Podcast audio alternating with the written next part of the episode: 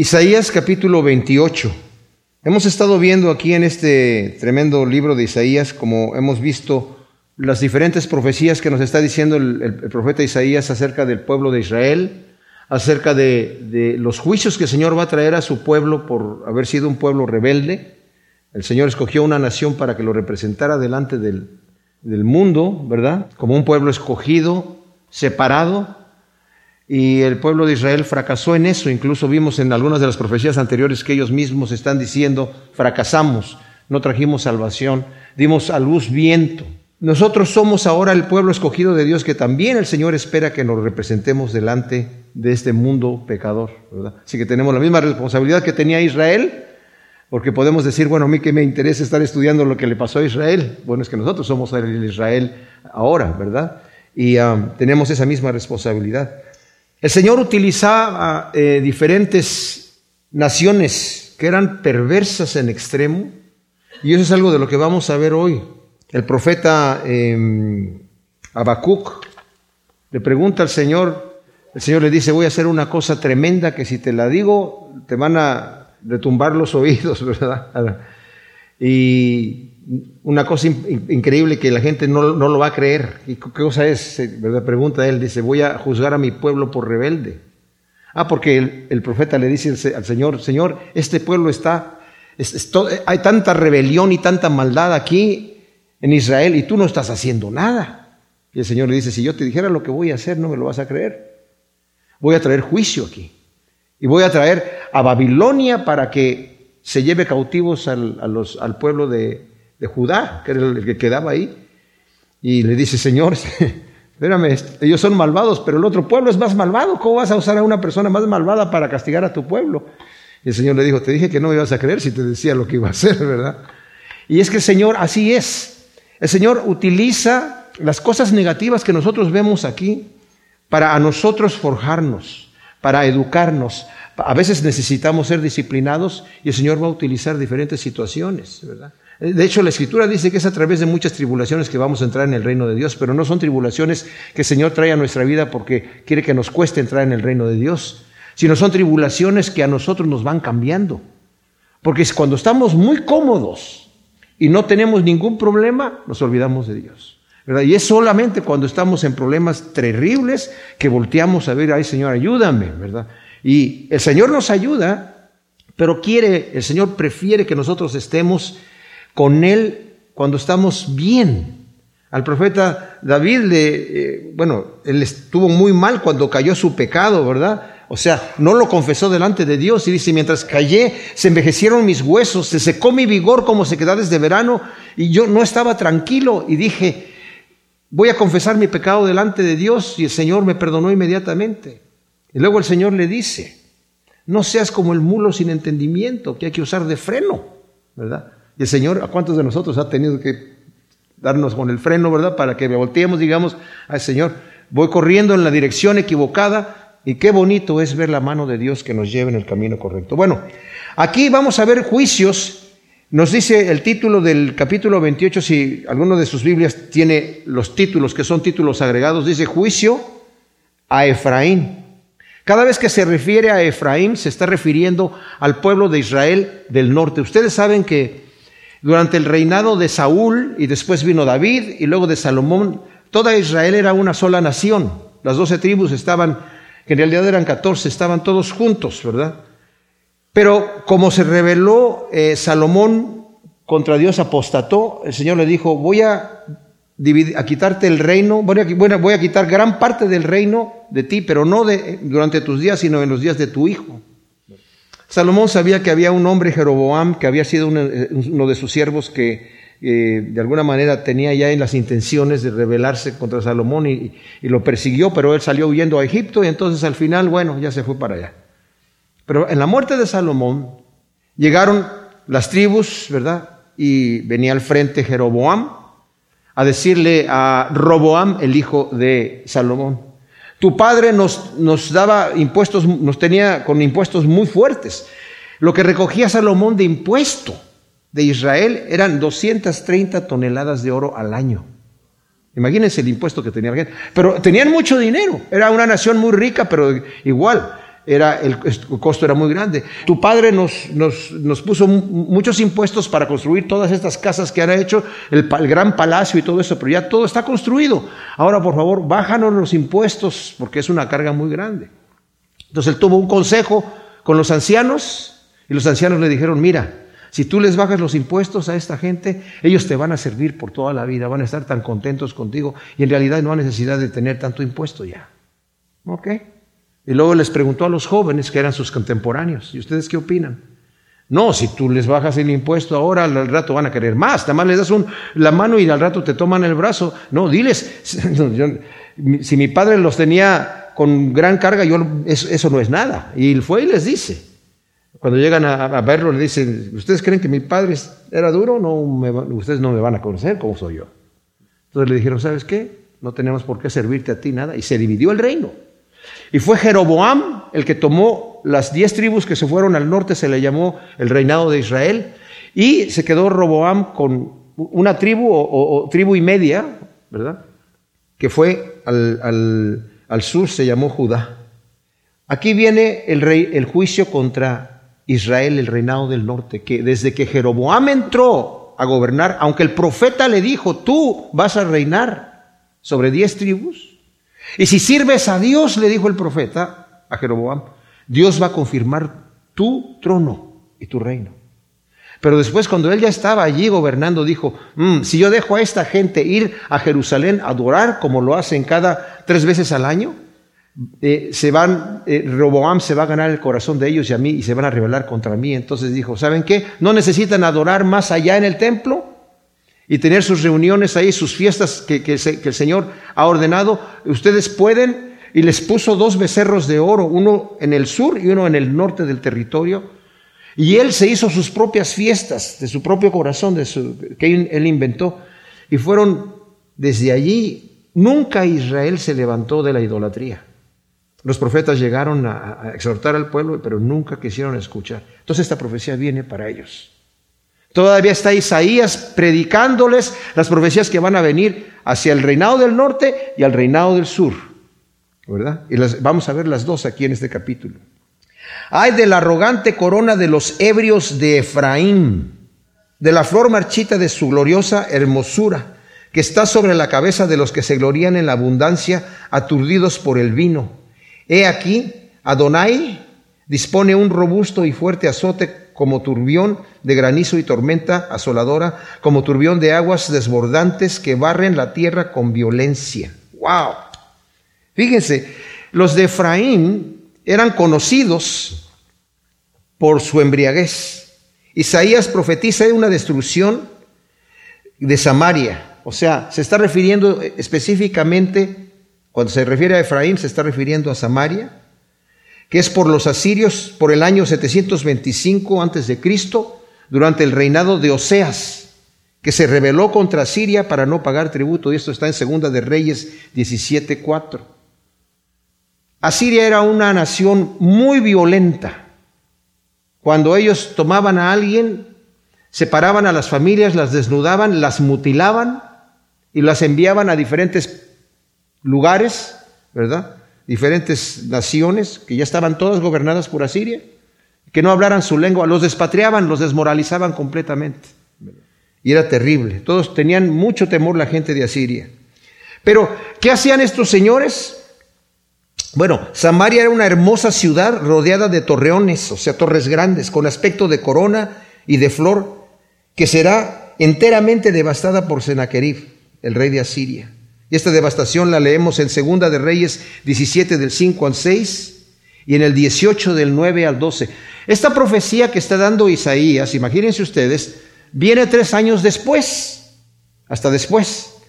Pero lo que está sucediendo aquí es que está profetizando eso cuando está el rey Oseas reinando, y más adelante, y está el rey Acab, Acaz, el padre de Ezequías, está reinando en Judá. Este rey era un malvado. Más adelante, cuando él muere, su hijo Ezequías, un buen rey, toma el, reinado y durante el reinado de Ezequías es cuando vienen los asirios a invadir y se cumple la profecía que está dando aquí Isaías, ¿verdad? Entonces, como dije, los de Efraín eran muy conocidos por su ebriedad. Y lo que acostumbraban a hacer es que cuando venían los problemas y estaban ya las naciones ahí a punto de invadirlos, ellos estaban haciendo fiestas y estaban embriagándose. Y era como su manera de olvidarse del problema. Y el Señor dice, va a traer un juicio sobre ellos. Y cuando dice de la flor marchita, de su gloriosa hermosura, de la corona, justamente se está refiriendo a la gran ciudad que estaba en un valle muy hermoso, estaba en una, montaña muy hermosa, rodeada de valles y que hasta el día de hoy son preciosos. Hasta el día de hoy, lo que es Samaria y los alrededores de allí. Luego dice el versículo 3, con los pies pisoteará la arrogante corona de los ebrios de Efraín y la flor marchita de su gloriosa hermosura que está sobre la cabeza de los que se glorían en la abundancia. Será como breva cuando llega el verano, el primero que la ve la agarra y se la traga. Ahora, como turbión de granizo, dice aquí, y tormenta asoladora, Asiria va a arrasar a Samaria siendo el instrumento que Yahvé usa para castigar a su pueblo rebelde. Como lo dice eh, en el 10.5, Ay, Asiria, vara de mi ira, mi indignación, cetro de tu mano. Cuando el Señor está juzgando a Asiria, le dice, yo te usé a ti como la espada mía, como la vara de corrección. Pero tú creíste que eras tú, que era tu poder el que lo estaba haciendo. Y le diste la gloria a tus dioses. Y lo hiciste con saña. Yo te envié para castigar a mi pueblo, pero tú lo hiciste con saña. O sea, lo hiciste con gusto. Entonces yo también te voy a destruir a ti. Es increíble. Y luego este versículo tremendo que dice aquí, va a ser como la breva cuando llega el verano, el primero que la ve, la agarra y se la traga. Ustedes saben que la higuera en junio produce la breva, que es un higo más grande.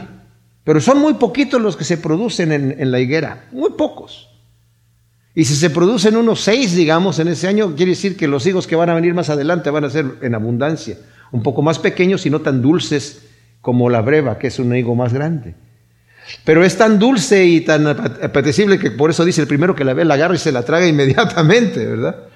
Y lo que está diciendo aquí es que cuando llega a Siria no va a tardar en echarle mano y devorarlo, va a decir, porque a Siria como eran una gente tan malvada, tenía, les daba placer llegar y llegaron allí, imagínense ustedes, van a llegar a Samaria, y la gente que ebria allí no va a poder ni defenderse, o sea, con una mano se, los van a, a, derrotar. No tienen manera de defenderse, no están ni siquiera interesados en defenderse porque no pueden. Están borrachos. Y llegan y los, los toman, pero inmediatamente. Y toda la riqueza que había ahí, que era abundante, se la lleva. O sea, por eso para ellos fue como, wow, mira a qué lugar llegamos aquí. ¡Pum! Y se llevan todo. De la misma manera va a llegar Nabucodonosor más adelante, muchos años más adelante, a Judá, cuando la conquista. Todo el oro que había en el templo y todas las cosas tremendas, todos los, todos los, los tesoros que había ahí, se los lleva. Tremenda cosa. Aquel día, Yahvé Sebaot será por corona de gloria y diadema de hermosura al remanente de su pueblo siendo justicia para los que se sientan a, juzgar, valor para los que rechazan el asalto a la puerta. O sea, la profecía es con sentido escatológico, que esto quiere decir para los tiempos del futuro, de los, del fin del tiempo. Pero también habla de la liberación durante el reinado de Ezequías. En, en el 25, 4, Dice, porque ha sido fortaleza al débil, fortaleza al pobre en su angustia, abrigo contra el aguacero y sombra contra el calor, cuando el resoplido de los tiranos era cual tormenta que se abate contra el muro. O sea, el Señor va a hacer aquí, dice, sentido de justicia, valor para los que rechazan el asalto a la puerta. Ahora, notemos los contrastes que, que nos está dando aquí. ¿Qué es lo que el Señor va a hacer? Está hablando, como dije yo, de el momento en donde Ezequías se vuelve al Señor, porque después los asirios van a llegar también a querer conquistar Jerusalén. Conquistaron algunas de las ciudades más fuertes de Judá. Ya una vez que se habían llevado a lo que era Israel, del reinado del norte, ya no quedaba nadie. De ahí trajeron gente extranjera que venían adorando sus dioses. Entonces el Señor les enviaba leones, fieras que los destruían. Y los asirios dijeron, bueno, es que no conocemos cómo deben adorar al Dios de esa tierra, porque anteriormente pensaban en dioses territoriales, ¿verdad? Entonces se consiguieron unos sacerdotes de Jehová para llevarlos allí, para que les enseñaran cómo debían adorar a Yahvé, al Señor, ¿verdad? Y los sacerdotes les enseñaron, entonces empezaron a adorar, respetaban a Yahvé, dice la escritura, pero adoraban sus propios dioses también, o sea, de las dos maneras. Entonces, pero ya el Señor dejó de atacarlos con, los, con las fieras. Y por eso los judíos no se mezclaban con los samaritanos porque dijeron, ustedes tienen una religión rara, ¿verdad? Extraña. Pero eso es lo que sucede. Pero también nos está hablando aquí en sentido escatológico, que quiere decir el, al final del tiempo. Estamos hablando del reinado milenial del Señor. Samaria, nótese los contrastes, Samaria es corona arrogante, Yahvé es corona de gloria. Samaria es flor marchita de su gloriosa hermosura. Yahvé será diadema de hermosura. Samaria está en manos de los aturdidos por el vino. Yahvé será sentido de justicia para los que se sienten a juzgar. Asiria, pues, con una mano es capaz de echar por tierra a los aturdidos por el vino, que no pueden ofrecer resistencia, pero Yahvé será asalto a la puerta. Y va a poder el Señor, eh, eh, el pueblo resistir y en, el, en los tiempos del futuro, pues ¿quién va a poder pelear contra el Señor? Nadie, ¿verdad? Entonces se está refiriendo también a ese, a ese eh, tiempo del, del final. Y luego dice el versículo 7, que es un versículo que ha impresionado a, algunas personas, ¿verdad? Porque también dice, también estos se tambalean por el vino.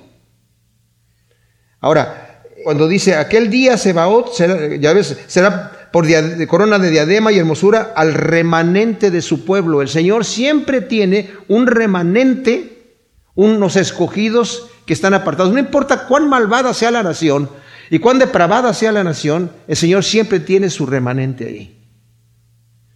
Cuando eh, Elías, ¿verdad? Después de haber mostrado que Yahvé era el Señor, porque durante el reinado de Acab pues, tenía a su esposa Jezabel, que era una bruja, ¿verdad? Era una malvada. Ella estaba matando a los profetas de Yahvé.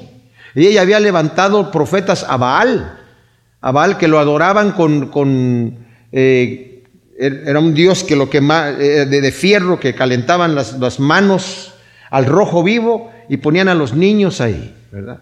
Que normalmente eran niños que habían nacido de orgías que ellos tenían en adoración a sus dioses. Era una cosa terrible. Y esta mujer tenía todas estas cosas perversas, ¿verdad? Entonces había varios profetas ahí para diferentes eh, dioses y Acab era un, rey que eh, lo dominaba a su esposa. Entonces siempre estaba haciendo cosas malas, aunque de repente se humillaba delante de Dios, volvía y siempre hizo lo malo delante de Dios. Y se enojaba con Elías porque Elías siempre lo estaba reclamando. Era como, como Juan el Bautista con Herodes, ¿verdad? Herodes era perverso, pero le gustaba escuchar a Juan cuando predicaba. Entonces, a veces lo, llamaba para que le hablara y estaba, pues, como mucha gente le gusta escuchar las cosas de Dios, pero solamente escucharlas. Pero no les gusta obedecerlas, ¿verdad? Se, se siente bonito cuando me hablas de Dios, pero hasta ahí nomás. ¿eh? No me digas que tengo que hacer alguna cosa porque hasta ahí llego yo. Entonces, así estaba la situación con, con ah, eh, Herodes y también así estaba la situación con Acab. A veces le hacía caso a Elías y a veces no le hacía caso. A veces estaba enojado y lo andaba buscando para matarlo. Bueno, Elías le había dicho, ¿sabes qué? Si ustedes no se arrepienten y adoran al Señor, no va a llover aquí hasta que yo diga. Ah, le dijeron, pues, ¿Cómo va a ser así? Y pues se va el profeta y se va y se esconde porque dice, no, aquí me van a buscar en cuanto vean que no llueve nada y pasan los años y hay una sequía tremenda. Entonces de repente el Señor le dice que, que vuelva y le diga que ya va a llover y que, pero tiene que hacer, el Señor le da las instrucciones y las instrucciones es que él se encuentra nuevamente con Acab y le dice, ah, te encontré enemigo mío. Dice, Mira cómo tienes al pueblo con una sequía terrible. Y le, dice, yo no he traído el mal al pueblo, lo has traído tú y tu mujer perversa, que están adorando a esos ídolos. Tú eres el que estás eh, atribulando al pueblo. Dice, vamos a hacer una cosa, vamos a ir al cerro, a la montaña, y vamos a ofrecer sacrificios. tráete a los profetas de Baal y que ofrezcan ellos sus sacrificios. Y yo voy a ofrecer el mío. No le vamos a poner fuego. El Dios que conteste con fuego, ese es el que es Dios. Ok, entonces todo el pueblo dijo, ok, vamos, vamos. Entonces llevaron los animales y todo, ya quedaban pocos animales y ya no había casi nada de agua. Pero lo poquito que había, se lo llevaron para allá. Y los de profetas de Baal eh, eh, hicieron, partieron sus animales, los, los, mataron, los pusieron sobre sus altares allí y no les pusieron fuego, ¿verdad? Y empezaron a, danzar alrededor diciendo, Baal, respóndenos, respóndenos Baal, y a hacer sus cantos y sus cosas ahí raras. Y como Baal no les respondía, ¿verdad? Porque no es Dios. Entonces empezaron a cortarse con cuchillos, ¿verdad? Que era una de las cosas que ellos hacían para su adoración, hasta que les chorreaba la sangre, dice la escritura. Y Elías estaba ahí y les decía, grítenle más fuerte, a lo mejor no los escucha. A lo mejor está dormido y hay que despertarlo. A lo mejor está en el baño haciendo sus necesidades, denle, un tiempecito, ¿verdad? Se burlaba de ellos y la, gente estaba más y más gritando y hasta que ya llega la hora del sacrificio de la, de la tarde les dice, ok, suficiente señores, suficiente, ya tuvieron su diversión, ahora me toca a mí. Entonces pide que le echen agua al, o sea, él parte su, su, sacrificio, lo pone ahí, lo prepara, piden que le echen agua por encima de manera que se mojó toda, toda la carne de los animales, se mojó la leña y todavía habían hecho un, había hecho un, surco alrededor, se llenó de agua todo ese surco allí. Y luego empezó a orar dijo, Señor, yo sé que esto no, no por mí, porque yo sé que tú eres el Dios verdadero, porque y que sepan ellos que por mandato tuyo estoy haciendo esto, te pido que tú, Señor, les demuestres que tú eres Dios y descienda fuego del cielo y consuma el sacrificio. Y descendió fuego del cielo, consumió el sacrificio y hasta consumió la leña, consumió la carne, consumió las piedras y hasta lamió, dice la escritura, el agua que había en, la, en, la, en el surco que había hecho. Entonces allí Elías dijo, prendan a todos los profetas de Baal. Y prendieron a los de Baal. En total eran como más de 400, eran como el doble, eran como 950. Y a todos ellos fue y los degolló en el arroyo, el mismo eh, Elías. Pero después Jezabel se enteró y dijo, uh, y llovió, ya llovió, ¿verdad?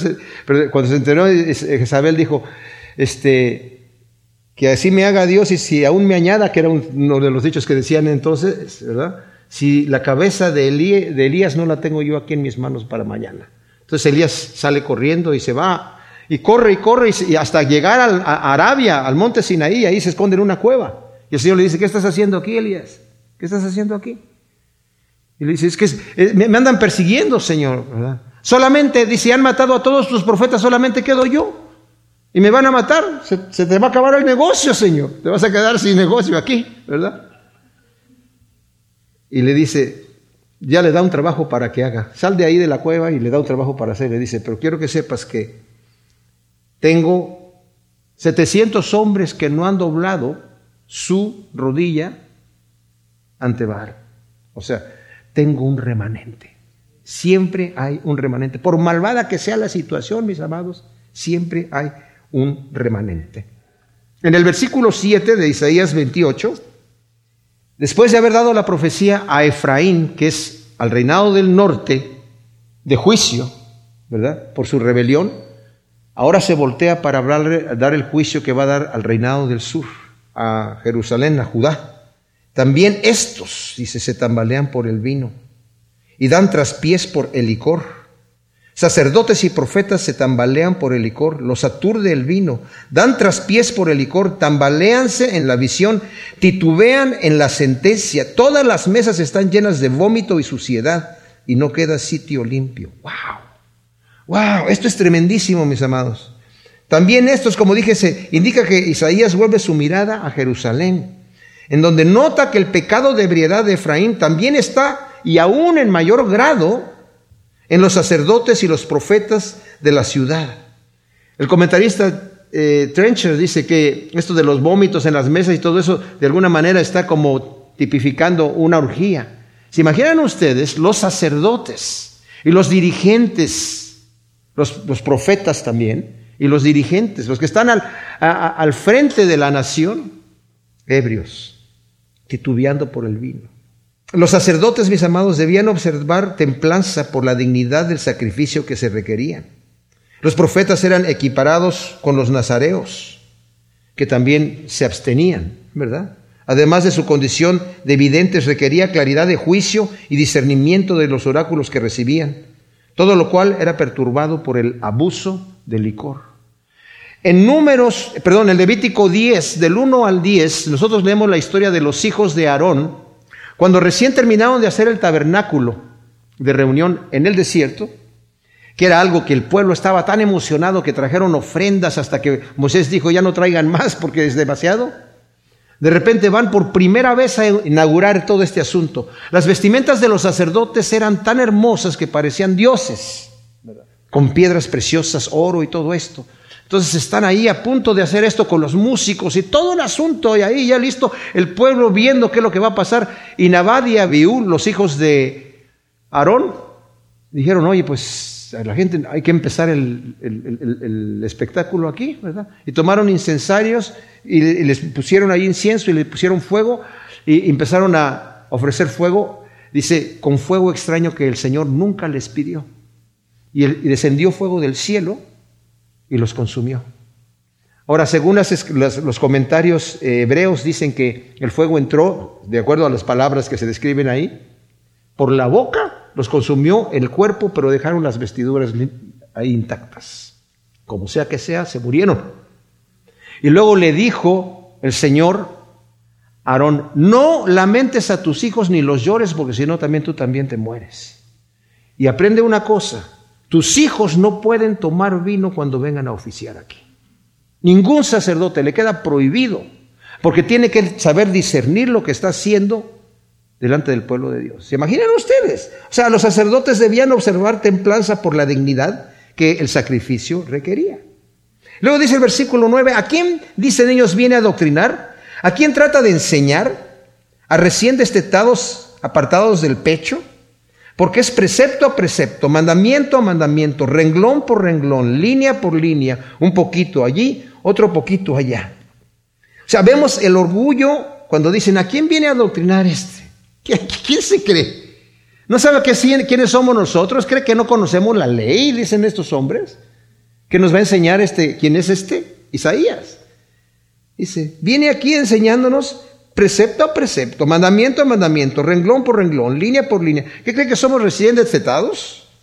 Vemos el orgullo y la arrogancia de los sacerdotes y los profetas que se resisten a escuchar las palabras del profeta. Ahora, en el estado de su ebriedad los sacerdotes y los profetas se burlan de las palabras de Isaías y las comparan con balbuceos de borrachos y también con las palabras de una madre que enseña a su hijo recién destetado. O sea, normalmente la madre era la primera que le enseñaba al, al niño, al hijo, las primeras cosas acerca de Dios. Entonces tenía que enseñárselas como se les enseña a un niño, ¿verdad? Dice aquí, la manera que este hombre viene a hablarnos como nosotros, ¿qué cree que somos nosotros? ¿Recién destetados? Y la manera que nos enseña y nos está repitiendo las cosas, precepto a precepto, mandamiento a mandamiento, renglón por renglón, línea por línea, un poquito aquí, otro poquito allá. En hebreo esto suena así. Tzab la tzab, tzab la tzab, kab la kab, kab la kab, sir sham, sir sham. O sea, es como en, español decir pa, pa, pa, pa, ta, ta, ta, ta. ¿Así nos viene a enseñar este? Se están burlando completamente de la manera en la que Isaías les está explicando las cosas, porque no las pueden entender y no las quieren recibir. Entonces dice aquí, fíjense, aquí viene el juicio. Cierto, con lengua balbuciente, en lenguaje extraño, hablará a este pueblo. El que les ha dicho, aquí está el reposo, dad reposo al cansado, esto es lugar al descanso, pero no quisieron oír. Por lo que la palabra de Yahvé será para ellos precepto a precepto, mandamiento a mandamiento, renglón por renglón, línea por línea, un poquito aquí, otro poquito allá, hasta que vayan y caigan de espalda y sean quebrantados y se enreden y queden atrapados. ¡Wow! Ya que no quisieron oír las palabras de advertencia y el llamado de arrepentimiento en hebreo, dice, tendrán que escuchar el lenguaje extraño de la nación invasora. A donde van, van a escuchar un lenguaje que ni lo van a entender. ¡Wow! Eso es tremendísimo. Aunque Yahvé les había prometido reposo y bienestar, no quisieron oír, aun cuando eran castigados. El Señor los había llevado a una tierra que fluía leche y miel, y ellos no quisieron escuchar. No quisieron escuchar. Isaías, imitando las mismas palabras con las que los borrachos se burlaban de él, de la advertencia de juicio de parte de Dios, les dice que se van a cumplir, mandamiento a mandamiento, renglón por renglón, línea por línea, un poquito allí, otro poquito allá, hasta que caigan a espada y sean quebrantados y se enreden y queden atrapados. Y esta es la suerte para los que hoy así se burlan. Es impresionante cuando uno trata de hablar de Dios con una persona arrogante, dicen, ¿y quién eres tú? ¿Quién eres tú porque me hables de esas cosas? ¿Verdad? Yo escucho a, los científicos, yo escucho a, las personas, y si se dan cuenta una cosa, en las escuelas en donde aturden a nuestros hijos con enseñanzas, ¿verdad? Equivocadas y falsas. ¿Saben cuál es el arma que utilizan? La arrogancia y el orgullo. Y los jóvenes están como, ay, pues mira el profesor.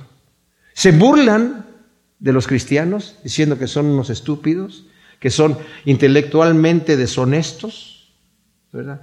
Ay, están creyendo en Adán y Eva. Ay, no. Pero ellos que dicen la naturaleza es muy sabia.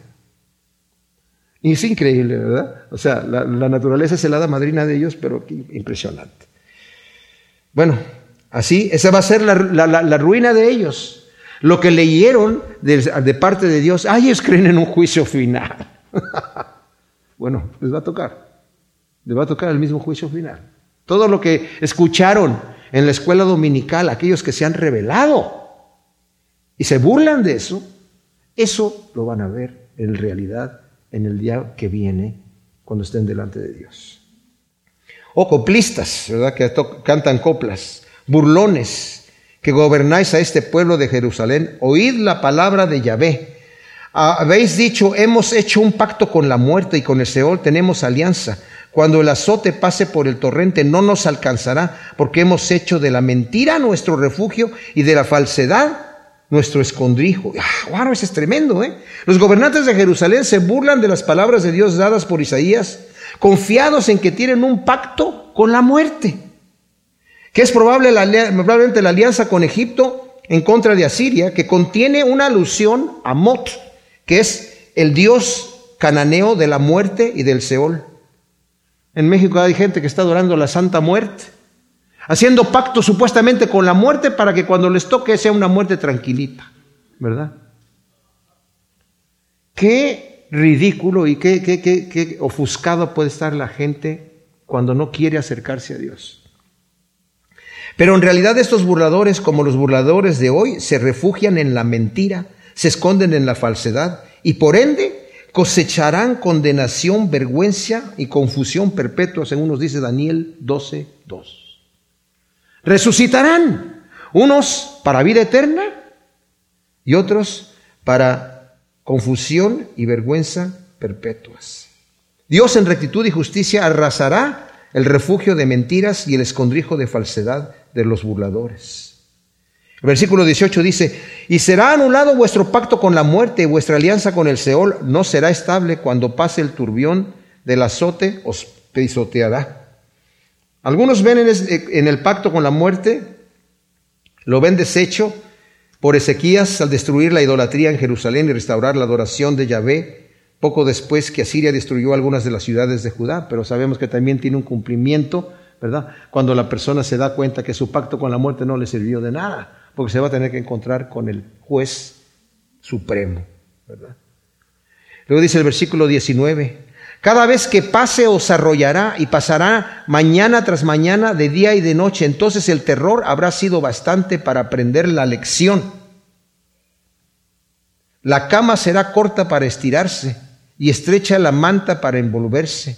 Yahvé se alzará como en Perasim, se desperezará como en el valle de Gabaón, para hacer su obra, su extraña obra, para hacer su tarea, su insólita tarea. Por tanto, no os burléis, no sea que se aprieten más vuestras ataduras, porque me he enterado de la destrucción decretada por Adonai Yahvé Sebaot contra todo el país. Ahora, aquí está profetizando la destrucción total.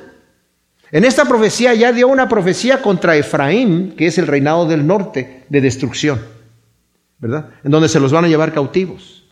Y ahora está dando una profecía contra el, el reinado del sur, de una destrucción total, en donde va a ser destruido, dice, el Señor ya decretó destruir a todo el país por la maldad, esta maldad de la gente, que estaba confiando en sus vanidades, estaba confiando en que nada nos ha pasado.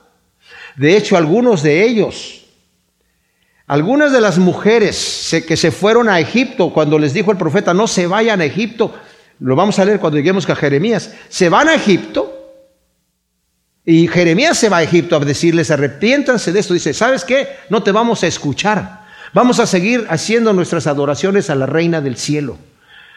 Tenían una diosa que le llamaban la reina del cielo. Dice, porque Jehová no nos ha librado y en cambio las naciones que nos han conquistado nos han conquistado porque queremos servir a esos dioses poderosos. Ellos nos conquistaron porque sus dioses son poderosos. esa es la mentalidad que tenían. Tremendo. O sea, estaban refugiándose en la mentira. Se estaban escondiendo, ¿verdad? En el engaño. Y dice el Señor, va a destruir todas estas cosas, la mentira y el engaño. Pero después cuando leemos aquí, ¿verdad? Cada vez que pase los va a arrollar y pasará mañana tras mañana, dice el versículo 19, y día y noche, entonces el terror habrá sido bastante para prender la lección. O sea, cuando vean ustedes va a llegar la destrucción, en este caso aquí, viene parte de la destrucción de Judá por Asiria. Porque después cuando eh, va a destruir a Jerusalén, primeramente Ezequías quiere hacer un pacto con los asirios y decirles, mira, nosotros les vamos a hacer sus siervos y les vamos a pagar tributo. Pero después el rey de Asiria pidió más y pidió y dijo, ¿saben qué? Los vamos a invadir de cualquier manera. Entonces Ezequías se vuelve al Señor y el Señor le dice, no te preocupes, yo me encargo. Y el ángel de Jehová vino una noche cuando estaban rodeados por el ejército asirio y mató en una sola noche 185 mil de los hombres más fuertes. Más adelante el rey de Asiria se va, se regresa a su lugar y después pasado un tiempo está adorando en, el templo de su Dios, de su ídolo, y dos de sus hijos llegan y lo matan. Wow, tremenda cosa. O sea, el juicio de Dios viene. Pero aquí también dice, Babilonia también llegó, más adelante cuando fueron conquistadas Jerusalén fue por Nabucodonosor. Ahora, después de el buen rey Ezequías reinó Jerusalén su hijo Manasés quien derramó tanta sangre inocente en Jerusalén que Yahvé ya no quiso perdonar y destruyó enteramente a Judá, entregándola en mano de Nabucodonosor, rey de Babilonia. Podemos leer en Segunda de Reyes 23, del 25 al 27, que dice que ya no quiso perdonar por toda la maldad que hizo y toda la, sangre inocente que derramó el hijo de, Ezequías, que fue un rey mal, en, extremo, en extremo malvado, aunque se humilló después delante de Dios. Más adelante el rey Josías, un rey bueno, restauró la adoración a Dios, pero el Señor dijo, sí, pero ¿sabes qué? Yo ya decidí que voy a destruir este pueblo. Y después de Josías vinieron otros reyes malvados que de cualquier manera el Señor destruyó completamente el pueblo. Los que antes habitaron en la tierra que fluía leche y miel ahora vivirán en un país extranjero sin la libertad y las comodidades que tenían. Dice, ahora la cama les va a quedar chica y la manta también. Mis amados, esto tenemos que aplicarlo personalmente a nuestra vida. El Señor nos quiere bendecir. El Señor no quiere castigarnos, el Señor no, no quiere disciplinarnos, no quiere tener que disciplinarnos. Él nos, él nos, dice, no seas como el mulo sin entendimiento, que hay que refrenarlo con, con freno, ¿verdad? Yo te quiero guiar con la mirada, para allá, para acá, Con los ojos te quiero guiar. Lleva mi yugo que es ligero. Pero aunque el yugo es ligero, es un yugo. Y si yo me resisto, el yugo me va a lastimar. Pero si yo no me resisto y me dejo guiar por el Espíritu Santo, ¿saben qué va a hacer el Señor? Va a ser ese pastor que me va a, llegar, a llevar a buenos pastos, a aguas de reposo. Voy a disfrutar la vida. La vida cristiana en obediencia a Dios es una vida de paz, dice la Escritura. El reino de los cielos no consiste en comida y en bebida, o sea, no consiste en legalismos, en que esto sí, esto no, y que hay cargas que te están poniendo, sino en gozo y paz del Espíritu. ¿Qué es lo que quiere Dios de ti? Que estés gozoso, que estés tranquilo, que tengas paz. El gozo es más que la felicidad. La felicidad depende de las circunstancias. Me acaban de regalar un jaguar rojo, último modelo. Qué bonito estoy. Estoy muy feliz porque me regalaron ese jaguar. Y voy saliendo de la agencia, ¿verdad? Gracias, muchas gracias. Y apenas salgo, ¡pum! Me chocan. Y no tenía seguro. Ya estoy triste. Se me fue la felicidad. Pero el gozo es ese, eh, eh, tenemos una felicidad mayor que no depende de las circunstancias. Aunque estoy atribulado y aunque estoy pasando por situaciones difíciles, tengo el gozo del Espíritu Santo que me mantiene ahí, ¿verdad? y la paz también la tengo. Dice, sean conocidas tus peticiones. Por nada te afanes, que tus peticiones sean conocidas delante de Dios. Y la paz que sobrepasa todo entendimiento va a gobernar tu corazón. De eso se encarga Dios, porque es fruto del Espíritu Santo el gozo y la paz. ¿verdad? Entonces, es tremendo. Eso es lo que Dios quiere. Ahora dice, la extraña obra y la insólita tarea de, Yahvé es que usó a Siria y a Babilonia naciones en extremo perversas y crueles para destruir enteramente al país rebelde de Israel. Luego al versículo 23, estad atentos y oíd mi voz, atended y escuchad mi dicho. El que hará para sembrar, arará día tras día, abrirá surcos en la tierra y desterronará sin cesar. Una vez allanado el campo, ¿no siembra el eneldo y esparce el comino? ¿Echa el trigo en sus surcos? ¿O la cebada en la parcela determinada y la avena en sus lindes? Porque su Dios lo instruye, le enseña lo que es conveniente, que el eneldo no se trilla con trillo, ni sobre el comino se ha de hacer rodar la rueda de la carreta, sino que con el palo se bate el eneldo y con la vara el comino. No se muele hasta lo último el grano, sino que se trilla haciendo que la rueda de la carreta lo rompa sin molerlo. También esto procede de Yahvé Sebaot, que hace maravilloso su consejo y grande su sabiduría. Ahora, ¿saben? Esto me maravilla en esto, mis amados. Todo lo que nosotros sabemos hacer, porque ¿cómo sabemos lo que sabemos? Porque Dios nos enseña. No lo tenemos que aprender todo hay cosas que son, decimos, pues que es lógico que esto tiene que ser así. No estamos programados para eso, pero sabemos cómo hacerlo. Creo que les he platicado en varias ocasiones esa película rara que vi hace muchísimos años, que se llama La Biblia, muy antigua, donde está Adán allí y el Señor ya lo acaba de hacer, de, crear, y le está mostrando el paraíso y Adán está así mirando todo y, y bueno, ya lo deja solo y Adán anda descubriendo y toma una manzana y la huele y se la va a estar comiendo. Y luego de repente toma una banana, un plátano, ¿verdad? Y no sabe qué hacer con él. Entonces lo aprieta por un lado y el, platanito sale por, arriba, ¿verdad? Porque nadie le le ha instruido cómo se tiene que pelar un plátano. Por atrás pasa un mono y le hace así. Mira, Así se hace la situación. Pues no, el mono ya lo sabe pelar, pues cualquiera, cualquiera lo sabe hacer, ¿verdad? Si la cosa no tuvo que ser, que tuvo que aprender eh, eh, todas las cosas así, no. Dice, aquí está diciendo algo muy especial. ¿Cómo sabe el que va a sembrar cómo tiene que preparar los surcos? ¿Cómo sabe cómo lo tiene que regar? Y cuando lo cosecha, ¿cómo sabe cómo lo tiene que cosechar? ¿Cómo sabe qué tiene que hacer con el grano? Porque no hace lo mismo con el maíz que con el trigo. Es porque yo, dice el Señor, le doy el entendimiento para que sepa lo que tiene que hacer. ¡Qué tremenda cosa! Bueno, en esta parábola vemos que así como el labrador ara para sembrar y recoger el fruto, Dios también utiliza métodos para castigar y corregir a su pueblo.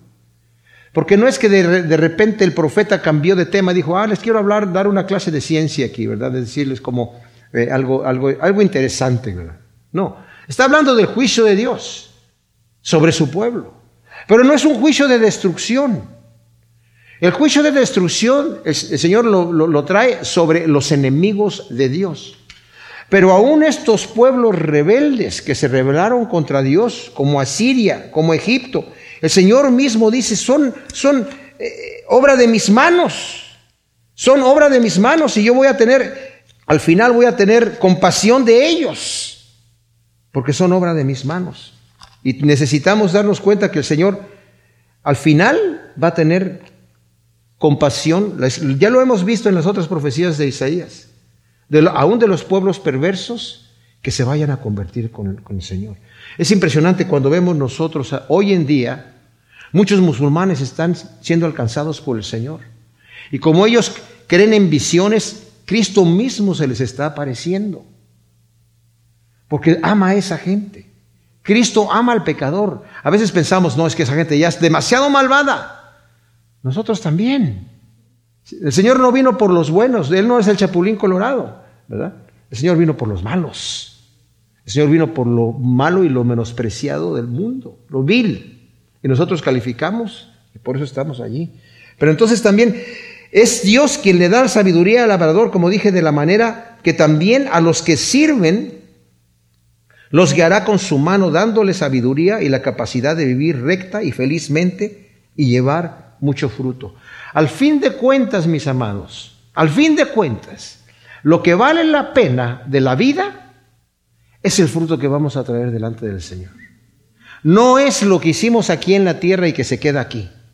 Es lo que hicimos aquí en la tierra para el reino de Dios. Son los tesoros que pusimos allá. En esa parábola del, mayordomo infiel, el Señor dice, haz tesoros en el cielo por medio de las riquezas injustas, para que cuando éstas faltes, falten te reciban en las moradas eternas. ¿Qué quiere decir eso? Utiliza el dinero, los recursos que Dios te da aquí para hacer tus tesoros en el cielo, para que cuando éstas falten, Tienes tesoro que allá, allá no, no se devalúa, no se pierde, no le pasa nada, no se, no se lo roban, no se envejece, es eterno. Y al fin de cuentas, cuando ya damos nuestro último suspiro y nos ponen las sábanas sobre nuestra cara, lo que importó es lo que dejamos en el reino de Dios, lo que estamos llevando cuando entremos en la eternidad. Gracias Señor, te damos por tu palabra. Ciertamente, es hermoso, Señor, como tú nos enseñas, y te pedimos que tú siembres esta palabra como una semilla sembrada en buena tierra para que dé su fruto al ciento por uno, en el nombre de Cristo Jesús. Amén.